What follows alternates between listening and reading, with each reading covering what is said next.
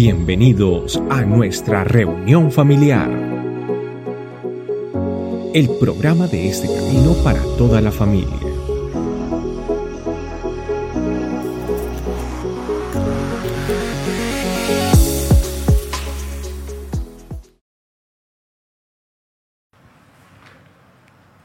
Bueno, y arrancamos entonces dándole también la bienvenida a la gente de que, está en Facebook Live y los que luego también más tarde lo verán otro día en diferido por allá en YouTube. Familia, antes de arrancar con el tema de hoy, eh, la palabra de Dios en, en Romanos, el apóstol Pablo nos dice, gozaos con los que se gozan y llorad con los que lloran. Pero muchas veces usted y yo somos un poquito insensibles al dolor humano y sobre todo cuando ese dolor humano no es cercano. Y yo he visto a veces que la gente se, muere del dolor cuando algo en su país de origen ocurre, y lo entiendo. Pero debemos aprender a, dolernos con todo el mundo. Jesucristo vino a ser una iglesia multiétnica. Jesucristo no hizo una iglesia enfocada a una sola cultura, ni a una sola raza, ni a una sola, un, un solo grupo de personas. Jesús hizo una iglesia multiétnica y usted y yo tenemos que entender que el material para evangelizar es el mundo, o sea, todos los seres humanos en este planeta Tierra pueden formar parte de la iglesia de Jesucristo. ¿Por qué estoy diciendo esto? Ocurrió una desgracia esta semana y yo creo que todos somos conscientes de eso. Un terremoto que según las últimas cuentas que yo leí, ya anda en los 9 mil muertos y si alguien tiene un dato más actualizado, no lo sé. Pero 9 mil muertos en un terremoto es bien fuerte entre Turquía y eh, Siria.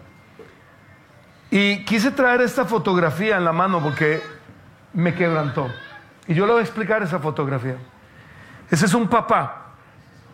Él está vivo, está sentado, sosteniendo la mano de su hija muerta aplastada por el edificio, esperando a que alguien venga a sacar el cuerpo de su hija muerta.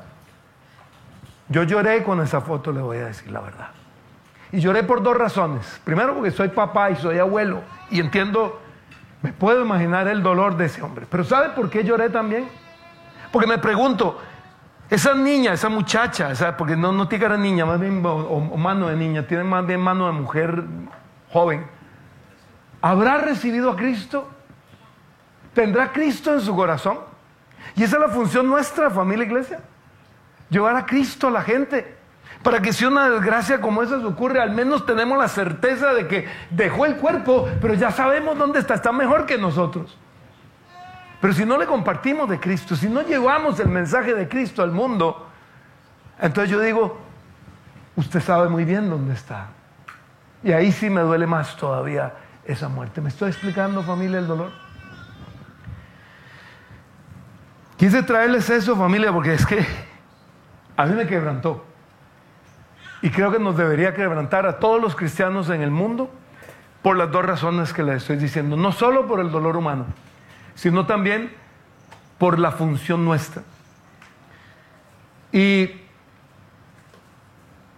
para, antes de arrancar con el tema, quiero recalcar un poquito o entender un poquito algunas de las cosas que funcionan con el ayuno. Según la palabra de Dios en 1 Tesalonicenses capítulo 5 versículo 23, usted y yo estamos formados por espíritu, alma y cuerpo.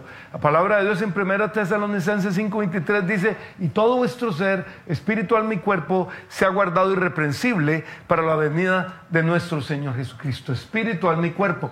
Y yo quiero que entendamos que esto está interrelacionado todo. O sea, lo que, lo que su espíritu, que es la parte nuestra que se comunica con Dios, eh, eh, no funcione bien, empieza a, ocasionar problemas en el alma, que es la parte nuestra que se comunica con la gente. Y cuando usted y yo tenemos problemas en el alma o problemas psicológicos, como se le llama también, eso afecta también porque está interrelacionado con el cuerpo. ¿Alguno de ustedes se ha puesto nervioso y le ha dado un ataque de diarrea, por ejemplo? Es normal. O se ha puesto nervioso y le ha dado un dolor de cabeza. Es normal, porque todo esto está interrelacionado. ¿Por qué estoy explicándole todo eso?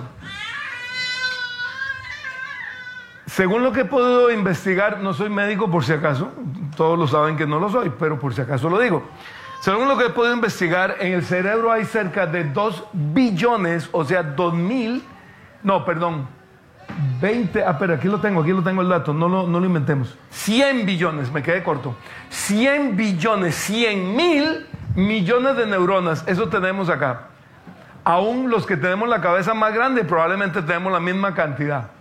No creo que tengamos el doble, ¿cierto? Porque seríamos genios. Pero, ojo lo que les voy a leer. Nuestro sistema digestivo contiene cuántos? 500 millones de qué? Neuronas. ¿Sabe cómo le llaman los médicos funcionales a eso? Le llaman el segundo cerebro. O sea, fuera de los 200, perdón, 100 billones o 100 mil millones de neuronas que tenemos aquí, hay 500 millones, o sea, medio billón de neuronas en el sistema digestivo. ¿Entiende por qué? Cuando usted se pone nervioso le afecta aquí y por qué cuando usted se siente mal aquí, usted se siente también mal todo. Pues, ¿por qué le estoy explicando todo esto, familia?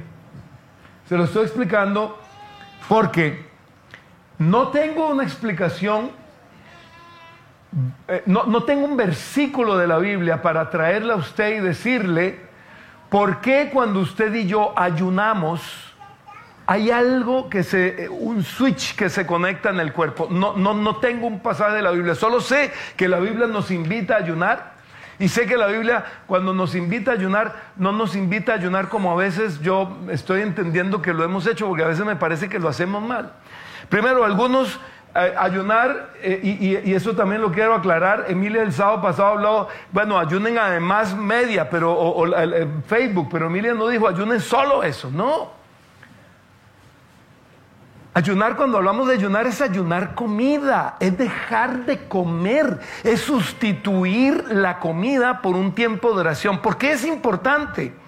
Científicamente hablando, en la Biblia hemos dado muchas razones y no quiero hablar de la Biblia porque ya las hemos explicado, pero científicamente hablando, hay siete espectaculares cosas, y eso está corto porque en realidad hay más, que se ocasionan en el cuerpo humano cuando usted y yo hacemos ayuno y dejamos de comer. Vean lo que ocurre. Primero, se activa la autofagia, o sea, el cuerpo empieza a consumir esa parte que tenemos de energía. ¿Ahí viene dónde? Aquí, todo esto de energía acumulada, el cuerpo la empieza a consumir. Segundo, mejora la memoria. Aquí interesante. Tercero, ilumina el estado de ánimo. Usted se puede preguntar por qué. Porque hay 500 neuronas, 500 millones de neuronas mandando una información diferente al cerebro. Reduce la inflamación. Cuando hablamos de inflamación no es gordura, inflamación, inflamación y gordura no es lo mismo. Gordura es que usted comió mucho. Inflamación es que cuando usted come se infla porque comió mal, porque no sabemos comer. Combate el nivel alto de azúcar en la sangre. Baja la presión arterial por la noche y quema el exceso de grasa y les dije, eso está corto. Pero les quise traer, no, no, no quise ponerle yo cosas mías porque yo no soy médico, quise traer simplemente artículos para que ustedes los vean. Porque estoy diciéndole todo esto. Cuando usted empieza a comer menos, menos y reduce su, lo que se llama en inglés, su calorie intake, o sea, su, su consumo de calorías, hay algo que ocurre en su cuerpo que a usted le queda más fácil conectarse con el Señor. Puede ser que los primeros tres, cuatro días la, vea un poquito pálida y usted un poquito débil y tenga un poquito de sueño, pero luego empieza una conexión espectacular. ¿Por qué? Le estoy dando las razones médicos científicas de por qué ocurre eso. ¿Qué es lo que le quiero decir, familia? Yo no sé qué tipo de ayuno está haciendo usted y nosotros nunca hemos sido religiosos con el ayuno en decirle es pecado comer o no es pecado comer. Nosotros simplemente le damos ideas. Pero yo le voy a dar una recomendación. Haga el ayuno que haga. Yo lo invito a que empiece a meterse en un ayuno de mínimo 12 horas diarias. O sea que mínimo durante 12 horas usted no coma absolutamente nada excepto agua. Y si lo quiere llevar más allá, bienvenido. 14, 16. Mi esposa y yo hacemos 18 o 16 horas de no comer diarias. Y normalmente en el ayuno lo que hacemos es una comida nada más. Yo le invito a que hagamos lo mismo, familia. Si un par de viejos como nosotros podemos, le garantizo que usted también va a poder. Y que ayunemos de verdad. y que dejemos de comer, que es la idea, y que en vez de estar comiendo busquemos tiempo de oración y meternos en el secreto con el, con el cuadernito. Ya, ya todos tienen cuadernito, Indira, ¿ya tienes cuadernito? No, Indira todavía no tiene cuadernito, pero bueno. Para seguir estudiando el libro Mi Secreto, que es lo que estamos haciendo. Y ahora sí vamos a entrar al tema. Nuestro destino final superará nuestra historia actual. Nuestro destino final superará nuestra historia actual. Y quiero irme remontando a una historia que la encontramos en la Biblia, en el libro de Ruth, y yo le invito a que usted estudie luego en su casa todo el libro de Ruth. Pero lo que pasa es que muchas veces usted y yo, cuando enfrentamos problemas, creemos que el mundo se desbarata. Y cuando empezamos a estar en problemas y cuando pensamos a ver situaciones difíciles en nuestra vida, creemos, nos metemos en, una, en un estado de negativismo total y, y empezamos a decir, no es que todo me está yendo mal, es que nada me funciona. ¿Le ha pasado? Yo sé que nos ha pasado a todos. Y si usted se pone a revisar, no es cierto. No es todo que nos está yendo mal, solo que algunas cosas últimamente nos ha ido mal, entonces creemos que ya todo nos ha ido mal. Y nos metemos en un estado de negativismo total, que no, que esto no sirve para nada, que yo qué estoy haciendo, yo estoy perdiendo mi vida, estoy perdiendo mi tiempo, el negocio se me vino abajo, no tengo el trabajo que quiero, me bajaron el salario, me echaron del trabajo, qué sé yo cuántas cosas podemos estar viviendo. No me salió la visa, me echaron para atrás la visa. Eh, eh, ahora estábamos hablando con alguien que la abogada le dañó la visa, ya iba, ya iba a llegar a la residencia y pum, le dañó la visa a la abogada y tuvo que volver a empezar desde el principio. Y usted puede decir, ¿qué pasa? Mi vida no sirve. Cuando usted lee la historia en el libro de Ruth de Noemí, Noemí era la esposa de un señor llamado Elimelech. Y Noemí y Elimelech tenían dos hijos. El uno se llamaba Malón, con H por si acaso, no de malo, sino en inglés sería Mahlon, no, no creo que se diga así, pero en hebreo tal vez. Y Kelión, el otro. Vivían en Belén y se fueron. La situación en Israel no estaba buena y decidieron irse a otro país, se fueron a Moab. En Moab llegaron, empezaron a vivir, les empezó a ir bien. Sus dos hijos, Malón y Kelón, eh, decidieron, o, o decidieron no, consiguieron mujeres moabitas, se casaron, la una era Ruth y la otra era, por aquí tengo el nombre de ella, que me acaba de ir. Y la otra era Orfa, Orfa y Ruth. Y se casaron. Más o menos 10 años después nos dice el libro de Ruth, este hombre muere y deja a Noemí sola, viuda pues. Pero lo más increíble del caso es que no solo Elimelech muere, sino que sus dos hijos también al poco tiempo, o sea, Malón y Kelión, mueren y quedaron las tres mujeres viudas y sin hijos. Noemí quedó viuda, Orfa quedó viuda y Ruth quedó viuda. Trate de ubicarse usted en la posición de Noemí. ¿Cierto que uno diría, esto es lo peor, me vino todas las desgracias, se me juntaron, yo qué voy a hacer con mi vida, ya para qué más? Y esta mujer se llenó de amargura y decidió que la verdad que qué hacía en Moab, porque al fin y al cabo llegaron cuatro israelitas y ahora había una sola israelita, los otros tres murieron y dijo, yo, ¿qué hago en este país extranjero? Decidió regresarse a su país natal, decidió regresarse a Belén. Y se despidió de sus nueras. A Orfa y a Ruth les dijo, chao chicas, como ustedes saben, ya no tengo más hijos, así es que ya no tengo nada más que darles. Y las dos le dijeron, no, nosotros queremos seguir contigo.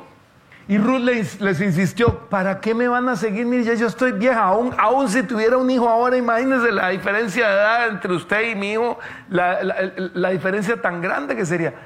Tranquilas, vayan, hagan su vida. Orfa decidió irse, pero Ruth no. Y Ruth le dijo algo muy hermoso. Ruth le respondió,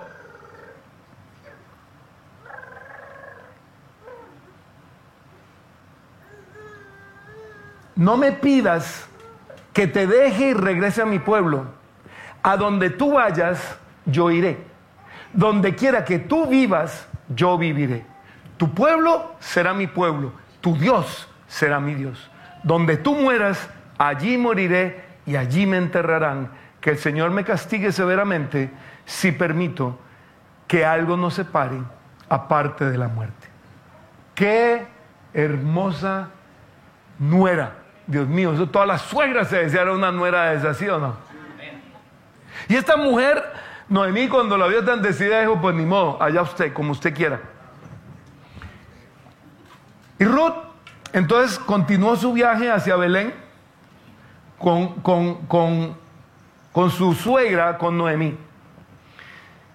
Noemí estaba tan llena de amargura, tan llena de amargura. Noemí significa eh, en hebreo, si usted lo traduce Noemí al español sería placentera. Su nombre era placentera. Oiga, soy placentera. Un poquito, un nombre un poquito raro, ¿no? Pero ella llegó a Belén y ella dijo, por favor, nadie más me vuelva a llamar placentera, porque yo ya de placentera no tengo nada. De ahora en adelante síganme llamando amargura, porque eso es lo que soy. Y su nombre se lo cambió de Noemí a Mara. Mara en hebreo, amargura. Familia, y usted y yo muchas veces cometemos ese error en nuestra vida. Y algo nos va mal y usted y yo empezamos a jalar maldición hacia nuestra vida, a, a maldecirnos con nuestra boca, a decir, ya yo no sirvo para nada, yo soy a la amargura, mi vida no sirve para nada. Yo no sé yo para qué estoy aquí, yo no sé yo para qué estoy haciendo eso, yo no sé yo ya para qué puedo estar allá, yo no sé, ya nada me funciona y he probado esto y he probado lo otro y ya yo no sé qué más hacer. Y eso es un gran error familia. Es un gran error que ustedes y yo empecemos a hablar de esa manera de, nosotros mismos. Porque lo único que, estamos haciendo es, es eh, metiéndonos más en un ciclo negativo, destructivo y pesimista. Ahora, yo no estoy diciendo que entonces a partir de ahora nos mintamos. Ah, no, estoy, estoy llevado, pero ¿sabes que no? Todo está muy bien. No, no, no. No estoy diciendo eso. Estoy diciendo que no dejemos que la historia pasada tenga la última palabra. Dejemos que sea Dios en mi futuro el que tenga la última palabra. ¿Qué le parece eso? ¿Qué le parece en vez de decir lo que me pasó y decir, no, es que ya yo, mire, me pasó esto y me pasó aquello y ya yo fracasé aquí, fracasé allá? En vez de eso, decir, no, más bien, ¿sabe qué? Voy a ver la gloria de Dios en lo que tengo por el frente, voy a ver la gloria que Dios me tiene preparado aquí adelante y lo que Él tiene para mí más allá. Dejemos que Dios sea el que tenga la última palabra y no mis circunstancias. Dejemos que Dios sea el que diga lo último acerca de mí y no mi historia pasada. Por lo menos eso es lo que nos enseña la Biblia. Si usted y yo nos vamos a Joel capítulo 3, versículo 10, ¿qué dice? Forjad espadas de vuestro asadones, lanzas de vuestras hoces. ¿Y qué dice? Diga el débil qué. Diga el débil qué. Ahí dice el débil, diga, soy un débil, desgraciado, desdichado, no sirvo para nada. ¿Eso es lo que dice la Biblia? Está diciendo, el débil diga, fuerte soy. Y el apóstol Pablo más adelante, años después de que fue escrito este libro, vino allá en Filipenses 3:18 y dijo algo muy importante. Todo lo puedo en Cristo que me fortalece. Y aquí quiero hacer una aclaración que creo que le hicimos también ayer en el, en el tiempo de oración.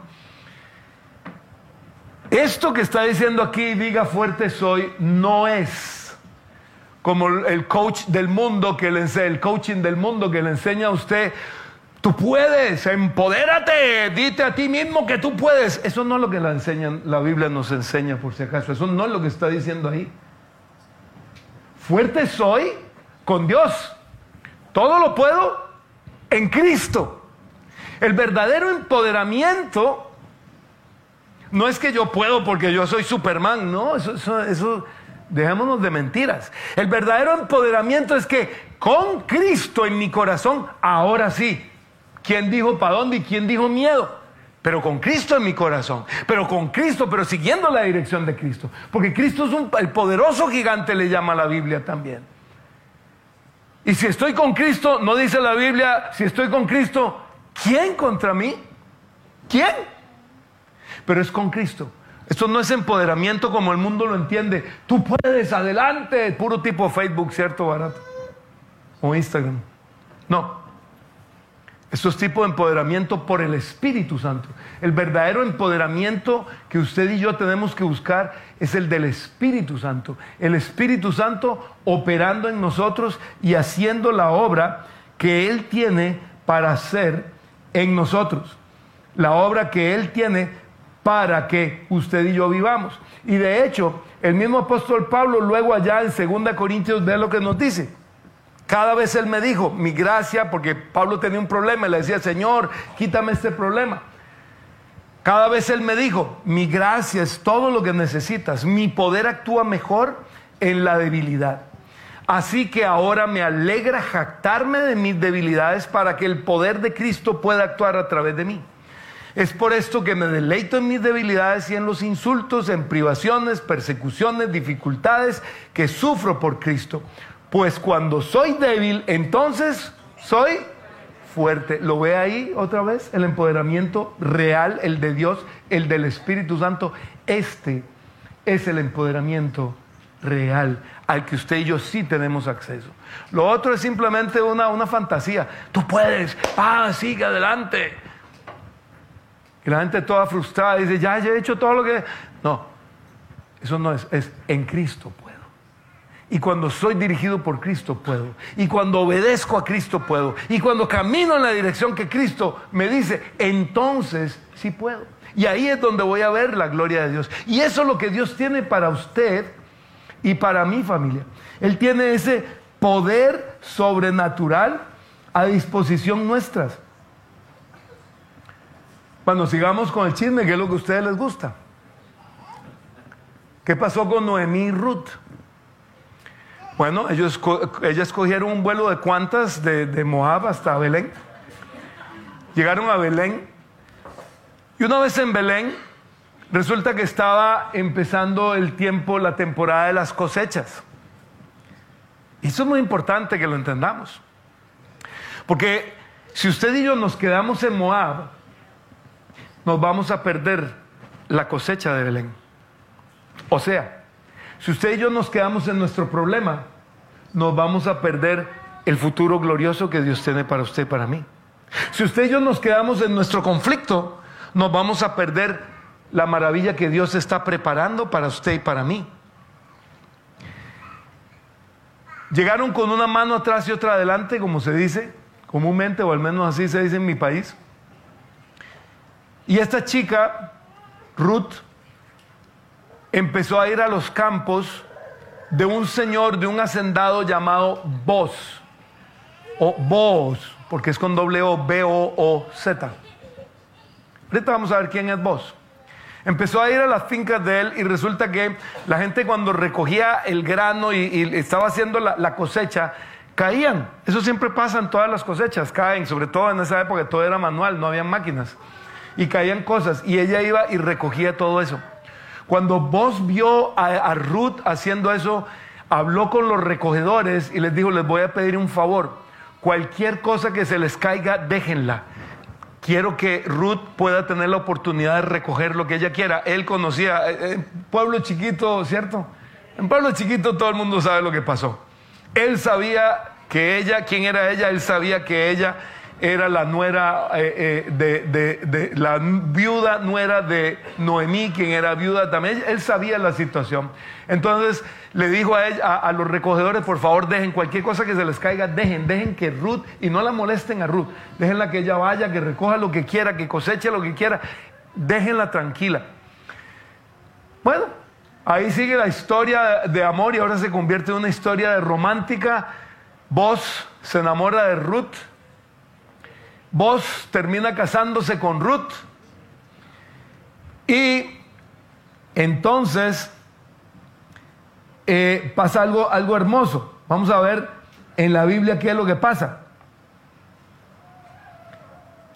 Cuando vos y Ruth tienen el primer hijo, viene la gente y le dice, la misma gente a la que Noemí le dijo, llámeme ahora en adelante amargura o Mara, viene y le dice la gente a Noemí, que Él restaure tu juventud y te cuide en tu vejez, pues es el hijo de tu nuera que te ama y que te ha tratado mejor que siete hijos.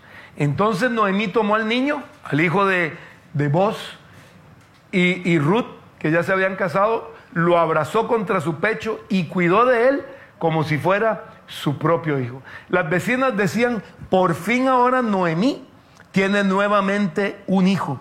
Y le pusieron por nombre Obed. Y él llegó a ser el padre de Isaí y abuelo de David. Interesantísimo. ¿Qué David está hablando ahí? David el rey, el mejor rey que tuvo Israel en toda su historia. Y no solo eso, una mujer moabita extranjera fue la abuela del espectacular rey David, a quien hasta el día de hoy la nación de Israel respeta, y además quedó en la línea de, de, ascendencia o de descendencia, como lo quiera ver, por la que en la parte humana habría de nacer quién? Jesucristo. Porque Dios le prometió a David que siempre habría un rey descendiente de él en el trono. Y la única forma en la que Dios se lo prometió fue ni más ni menos que trayendo a Jesucristo, quien es Dios, cuando nació como 100% hombre, lo trajo humanamente desde la descendencia de David. Aunque José no era el padre biológico de, de Jesús, era descendiente de David y María también era descendiente de David, descendientes directos de David, de tal manera que Jesús en la parte biológica nace como qué? Como un descendiente de David. O sea que eh, esta mujer Ruth era una de sus tatara, tatara, tatara, no sé cuánto, abuela por allá. Vea qué interesante la historia. Y dígame ahora usted, ¿cómo ve usted el pasado de Noemí y cómo ve el futuro de Noemí? Porque el gran problema nuestro es que estamos en el presente. ¿Algunos de ustedes ya están en el futuro? ¿Alguno de ustedes tiene un carrito de esos como el de la película Back to the Future para coger y montarse y irse al futuro? ¿Alguno? Entonces, ¿por qué? ¿Por qué empezamos a hablar mal de nuestro futuro con base en nuestro pasado? Porque muchas veces es lo que hacemos. No familia, no lo volvamos a hacer nunca más. La historia nuestra todavía no se ha terminado de escribir, ¿o sí? ¿Cuándo se va a terminar? Cuando usted y yo partamos de este mundo. 10 años, 20 años, 100 años, no sé cuánto nos falta. Pero el día que usted y yo partamos, ese día termina la historia y el día que termina la historia, si se hace un balance, vamos a ver que fue después de Cristo la más espectacular vida que pudimos haber tenido. Ahora, usted y yo, bueno, antes de eso, sigamos con David. A ver, vamos a David. El último juez que hubo en el Antiguo Testamento, ¿cómo se llamó? El último juez que tuvo Israel. A ver, familia, por favor, dígame que leen Biblia. Ay, dígame que leen Biblia. ¿Cuál fue el último juez? Si abre el libro de jueces, es el libro que sigue. ¿Quién, quién dijo, Patico? Gracias, Patico. El profeta Saúl eh, Samuel, perdón, Samuel, este Saúl me confunde. El profeta Samuel, el profeta Samuel, y este, ¿de dónde inventa? Acá hay un libro llamado Saúl Pato. El profeta Samuel, y yo a bobo lo sigo. El profeta Samuel es el último, el último de los jueces de Israel. ¿Por qué fue el último? Porque el pueblo de Israel vino donde Dios y le dijo, o donde Samuel y le dijo, queremos rey, queremos rey, queremos rey. Y Samuel se fue bravo. Y le dijo a Dios, mira estos quieren rey, me están despreciando a mí. ¿Sabes lo que le dijo Dios? Le dijo, te equivocas Samuel, no te están despreciando a ti, me están despreciando a mí, que yo era el rey de Israel y ahora ellos quieren un rey humano. Pero vamos a complacerlos, vamos a darles un rey.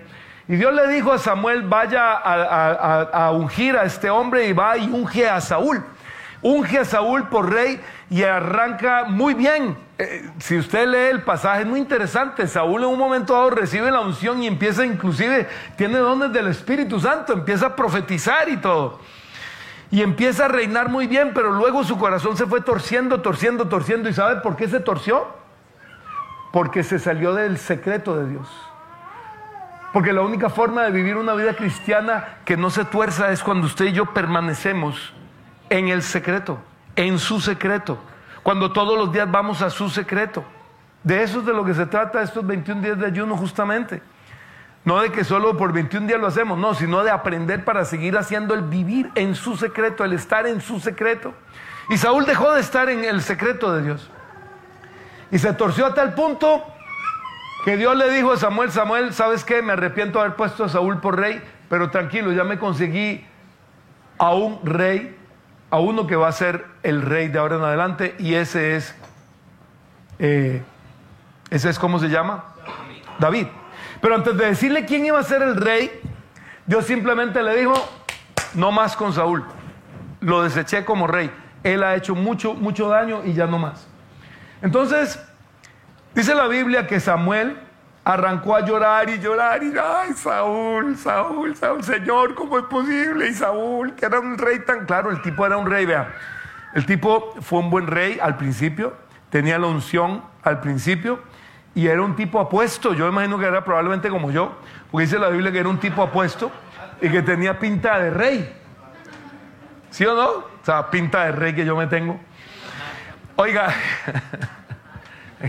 no sé por qué se ríen.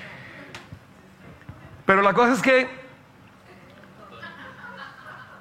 dice que lloraba y lloraba y lloraba. Y ojo, ojo, Ojo la llamada de atención, el regaño que le pega el Señor a Samuel. El Señor le dijo a Samuel, ¿cuánto tiempo vas a quedarte llorando por Saúl si ya lo he rechazado como rey de Israel?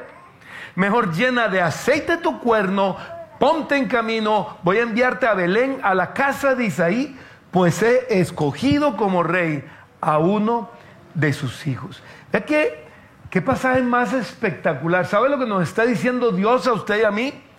deja ya de llorar. Lo que pasó ya pasó. Lo que fue ya fue. Lo que no fue ya no fue. Ya es momento de que llenemos nuestro cuerno. ¿Y de qué lo llenó? Del aceite de la unción. ¿Quién me puede dar a mí el aceite de la unción? El Espíritu Santo. Llenémonos del aceite de la unción que el Espíritu Santo tiene y llenemos nuestra boca de alabanza y adoración. Porque muchas veces usted y yo solo estamos llenos de quejabanza. Hay gente que hasta las buenas noticias le saca malas noticias. A mí me impresiona eso.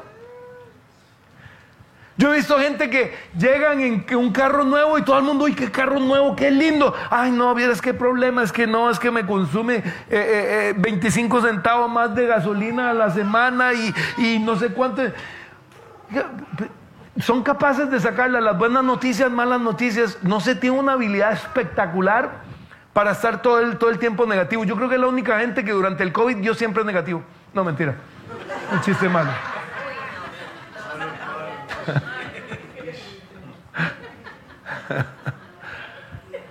Pues llenos de negativismo, toda la vida todo es malo, todo no, no sirve, es que no. Tenés un nuevo trabajo, ay sí, pero no. Pero ¿cómo, cómo que no? Se acabas de... Sí, pero es que aquí, es que allá, es que no... Todo es malo.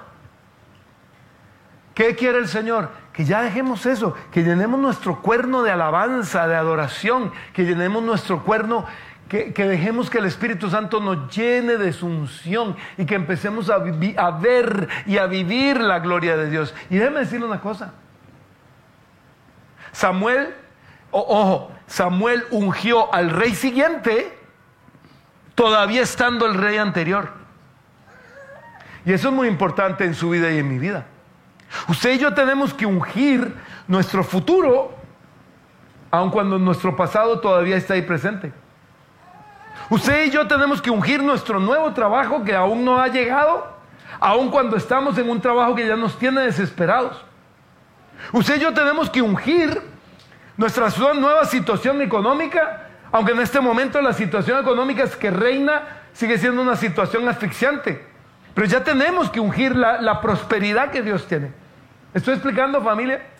Dios le cambió un buen rey, que se torció al final, pero que era un buen rey, por el rey, se los dije hace un rato, más espectacular que tuvo la historia de Israel. Y es momento de que usted y yo hagamos lo mismo y que dejemos de estar llamando al negativismo. En una ocasión, los filisteos vinieron, invadieron a la nación de Israel.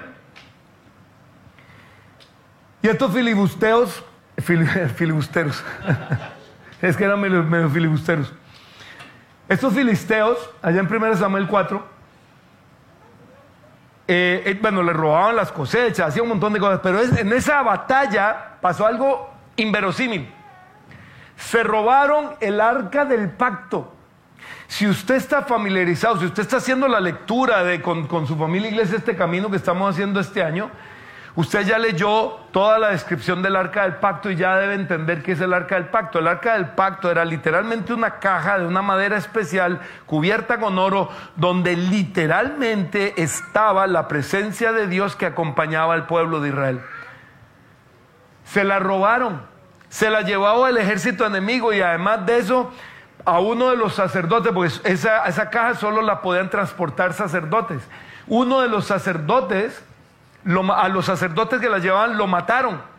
Cuando la esposa de uno de los sacerdotes recibe la noticia, estaba con el papá de esos sacerdotes, un señor llamado Elí, que ya tenía más de 90 años. Él había sido el sacerdote de Israel mucho tiempo. Cuando le dan la noticia, que es más, pareciera por cómo está redactada la Biblia, que el papá se muere más del susto de que se robaron el arca, de que, de que mataron a sus hijos. Pero dice que el tipo se vino para atrás de la silla donde estaba y se desnucó, ahí mismo se mató. Y entonces esta mujer estaba embarazada, nunca dice el nombre de ella, porque a la Biblia no le interesa el chisme. Y, no dice el nombre de ella, pero dice que cuando, cuando esta mujer, oye, se robaron el arca, tu esposo está muerto, o sea, estás viuda, estás embarazada y, y ya no tiene papá tu hijo y se acaba de morir tu suegro y tu cuñado se murió también. Claro, la mujer ahí mismo ¿Se acuerdan las 500 millones de neuronas? Ahí mismo le arrancó la labor de parto. Y le arrancó una labor de parto, probablemente, la Biblia no habla de ese concepto médico, pero probablemente con compresión alta porque la mujer murió pariendo a su hijo. Pero antes de morir dijo, se llama Icabot, mi hijo. Y ese fue el nombre que le puso. No se lo recomiendo que se lo ponga a nadie. Icabot Morales, no, no, no usen ese nombre. ¿Por qué? Porque el nombre Icabod significa ¿dónde está la gloria? Y en primera de Samuel 4, 21, 22 dice, la gloria se ha ido de Israel porque el, arca de Dios ha sido capturada. ¿Sabe lo que está haciendo esa mujer? Esa mujer está llamando a su futuro. ¿Cómo lo está llamando? Lo está llamando con, con su pasado. Y usted y yo muchas veces llamamos a nuestro futuro con nuestro pasado. Y empezamos una nueva aventura y decimos, no, es que yo creo que no me va a ir bien porque es que nunca he hecho esto me ha ido bien. ¿Sí o no? Y muchos de nosotros tenemos icabots de camino y empezamos a llamar lo malo que está por allá. Nunca nombremos nuestro futuro con base en nuestro pasado, nunca, nunca, nunca. De hecho, el Señor en Éxodo 14, 13 nos dijo, estos enemigos que has visto, nunca malos verás. Familia, en la vida siempre vamos a tener puertas cerradas, siempre.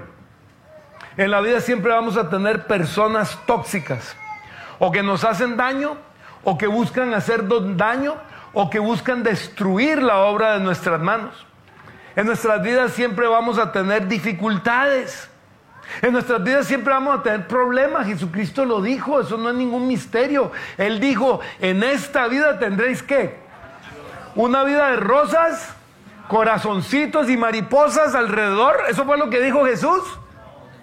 En esta vida tendréis, ¿qué dijo Jesús? Aflicción. Pero luego dijo, pero confiad, yo he vencido al mundo. Por eso Pablo me dice, todo lo puedo en Cristo que me fortalece. Usted y yo entonces tenemos que seguir qué? Avanzando. ¿Y para dónde se avanza? Eso, gracias. Parece que la pregunta es boba, pero no, porque algunos avanzan marcha atrás. No, avanzando para adelante. Porque el Señor quiere que usted y yo sigamos avanzando. El Señor quiere que usted y yo sigamos agradando a Dios. Quiere que sigamos haciendo lo correcto. Quiero que sigamos caminando en lo nuevo que Él tiene para nosotros. Él quiere glorificarse en nuestras vidas. Él quiere mostrar su gloria en nosotros. ¿Cómo se llama el tema, familia? nuestro destino final superará nuestra historia actual. ¿Qué dice la palabra de Dios? Deuteronomio 28, 12, 13. El Señor enviará lluvias en el tiempo oportuno desde su inagotable tesoro en los cielos y bendecirá todo tu trabajo. Tú prestarás a muchas naciones, pero jamás tendrás necesidad de pedirles prestado. Si escuchas los mandatos del Señor tu Dios que te entrego hoy y los obedeces cuidadosamente, el Señor te pondrá por cabeza y no en la cola, y siempre estarás en la cima, nunca por debajo. Amén. Y sigue diciendo, sin embargo, yo confío en que veré la bondad del Señor mientras estoy aquí en la tierra de los vivientes. Amén, sí. Y sigue diciendo el Señor, pues yo sé los planes que tengo para ustedes, dice el Señor. Son planes para lo bueno y no para lo malo, para darles un futuro y una esperanza. En esos días cuando oren los escucharé. Si me buscan de todo corazón, podrán encontrarme. ¿Sí, amén? En el hogar de mi Padre, dijo Jesús, hay lugar más que suficiente. Si no fuera así, ¿acaso les habría dicho que voy a prepararles un lugar? Cuando todo esté listo, volveré para llevarlos, para que siempre estén conmigo donde yo estoy. Y ustedes conocen el camino que lleva a donde voy. ¿Cuál es nuestro futuro, eh, eh, señores y señoras? ¿Cuál es nuestro futuro, familia? ¿Cuál es? ¿Cuál es nuestro futuro? La gloria del Señor, la presencia de Dios, el habitar con Él. ¿Dónde está ese, ese hogar? Dice, ah, va a prepararnos un lugar. ¿Dónde nos lo va a preparar? A su lado. Con Él. Para allá vamos. ¿Y cuál es la clave? Ustedes conocen el camino. ¿Cuál es este camino? Cristo Jesús es el camino. Él es este camino que nos habla la palabra de Dios. Interesante, ¿no? ¿Usted cree que es casualidad que tiene esta iglesia tiene ese nombre? No. Porque Jesucristo es este camino del que nos habla la Biblia. Y ese es el camino que el Señor tiene para usted y para mí. Familia, yo quiero que usted deje de vivir en el pasado, en el dolor, en lo que perdió, en lo que dejó, en lo que fracasó, en lo que no le funcionó. Y empiece a vivir en la cosecha que Dios tiene adelante, que deje Moab y vaya a Belén. Y es muy interesante porque estos dos pasajes que le hablé, Samuel tuvo que ir a Belén a ungir a David también, porque David era de Belén. Es a Belén donde el Señor quiere que vayamos. Él quiere que llevemos nuestro cuerno lleno de alabanza, adoración y de la unción del Espíritu Santo y que caminemos y que sigamos adelante. Y van a haber vicisitudes y van a haber situaciones y van a haber problemas, pero vamos a seguir adelante. Yo no me voy a defraudar, yo no voy a, empezar a reclamarle, de ahí Dios, ¿por qué me abandonaste? De ahí Dios, ¿por qué no me oíste? De ahí Dios, pues". pero por favor familia, no ve el futuro que está por delante, no ve todo lo que hay por delante. Dejemos de concentrarnos en lo que pasó, en lo que perdimos. Dejemos de concentrarnos en lo que dejamos, en lo que ya no está. Y concentrémonos en el futuro glorioso que Él tiene. Concentrémonos en la cosecha. Aquí llegaron Noemí y Ruth a una cosecha, a la cosecha que Dios les tenía. Y Dios tiene una cosecha para todos nosotros también. Y Él quiere que caminemos hacia esa cosecha. Yo creo que terminemos con un tiempo de oración y después de esto vamos a hacer también la Santa Cena. Pero quiero dejar algo muy claro también en este tiempo de oración. Yo sé que muchos de los que están aquí sentados escuchando este tema ya han entregado sus vidas a Jesucristo, pero también imagino que hay uno que otro por ahí que aún no le ha dicho Jesús, ¿sabe qué? Yo quiero esto. Yo quiero ese futuro glorioso. Yo quiero eso que tú tienes para mí. Y yo le voy a pedir que nos pongamos de pie entonces. Si usted de esos que aún no le ha hecho esa invitación a Jesús, porque el, el, mundo nos hizo una gran confusión y nos hizo creer que religión igual iglesia. Primero y segundo, que todas las religiones son lo mismo. Déjeme le hago la aclaración. Ponga las religiones, todas las que quieran, en un mismo saco, esas son las mismas. pero saque el cristianismo de ese saco, porque el cristianismo no es una religión, es una convivencia personal con Dios Salvador en la persona de Cristo Jesús, el Espíritu Santo y Dios Padre. Y eso no tiene que ver nada con ninguna de las otras religiones y ninguna de las religiones inventadas por el hombre tienen nada que hacer con esta, eh, eh, el, cristianismo y la vida que la palabra de Dios, la Biblia nos enseña. Quiero hacer la aclaración. Pues muchas veces la gente, ay, no es que yo no voy allá porque es que son de otra religión. Otra, ¿de qué religión, qué, qué, qué religión pertenecemos usted y yo? Pertenecemos a Cristo y a la familia iglesia que Cristo fundó, punto. Y esta familia iglesia, por cierto, la está construyendo es Cristo, porque Él es el pastor de esta iglesia. Y no se equivoquen, yo, yo estoy aquí porque Él me tiene aquí en su gracia y misericordia, pero el verdadero pastor de esta iglesia es Cristo. Él es el verdadero pastor de esta familia iglesia. Y los demás pastores que estamos sirviéndole a Él aquí es parte de la función que Él nos puso servirle, ser las caras visibles. Pero el verdadero pastor y dueño y señor y rey es Cristo Jesús. Yo quiero entonces que usted, que aún no le ha entregado su vida a Jesús, haga una oración y levante sus manos y dígale, Jesús, quiero entregarte mi vida. No se la entrego a una religión, te la entrego a ti, Jesucristo, mi Dios, mi Rey, mi Señor, mi Salvador, el que murió en la cruz y resucitó al tercer día, a ti es a quien te entrego mi vida. Y te entrego mi corazón, Señor. Y me deposito en tus manos. Y me deposito en tu presencia. Y me pongo delante de ti, Señor. Quiero vivir una vida que te agrade y quiero hacer tu voluntad en todo lo que haga. Y si usted ya había hecho esa oración antes, y usted que la acaba de hacer hoy día, quiero que siga orando. Y le digamos, Señor, aquí hoy dejamos nuestro pasado. Hoy dejamos nuestro Moab. Hoy dejamos al rey Saúl. Y ahora vamos hacia adelante, Señor, hacia Belén, hacia la cosecha, hacia el rey David. Y vamos con el cuerno lleno, lleno de alabanza, lleno de adoración, lleno de la unción de tu espíritu. Ahí queremos ir. Ahí queremos caminar, Señor. En esa dirección. En lo que tú tienes para adelante, Señor. No en lo que está atrás. Señor, si continuamos caminando hacia adelante viendo para atrás, nos vamos a tropezar y vamos a caer y no vamos a poder seguir. El pasado lo dejamos atrás, Señor. Y queremos enfocarnos al futuro glorioso que tenemos en Cristo Jesús. Porque estamos contigo, Señor. Queremos hacer tu voluntad y queremos que tú nos lleves y nos dirijas por ese camino que tienes para nosotros. Eso es lo que queremos hacer, bendito Dios. Muchas gracias por acompañarnos. Aquí, en este camino, estamos para servirte.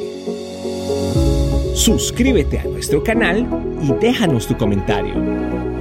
Recuerda, somos este camino, tu familia iglesia.